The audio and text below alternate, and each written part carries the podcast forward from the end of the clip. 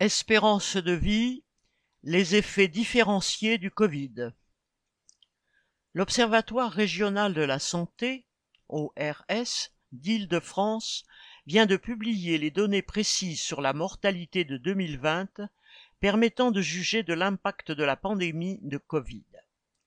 Les chiffres de l'ORS résument la catastrophe sanitaire et montrent qu'elle s'est abattue en particulier sur les quartiers populaires.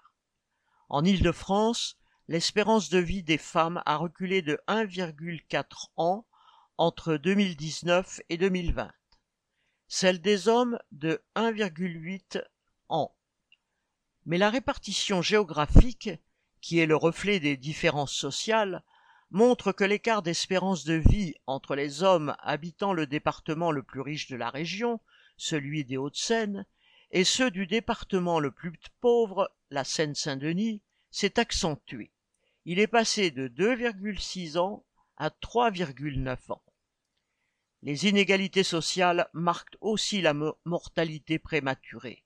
C'est ainsi que les démographes et les spécialistes de santé publique nomment les décès survenant avant 65 ans. Les localités où le taux de mortalité prématurée est le plus faible sont les 6e, 7e et 16e arrondissements de Paris, ainsi que Saint-Cloud, où réside la bourgeoisie et beaucoup de privilégiés. Par contre, ce taux est le pire de la région à Bobigny, Sarcelles et Villeneuve-Saint-Georges, presque exclusivement habitées par des travailleurs. Les inégalités sociales et donc géographiques de santé ne sont pas nouvelles. Elles ont toutefois été accentuées par la pandémie, dont les effets ont été différenciés selon les milieux sociaux.